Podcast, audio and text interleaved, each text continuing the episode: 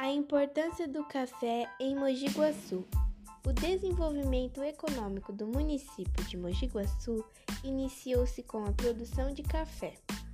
No último decênio do século XIX, desde que o café chegou na região do Rio Mogi Guaçu e Rio Pardo, formou-se o centro produtor da melhor qualidade de café.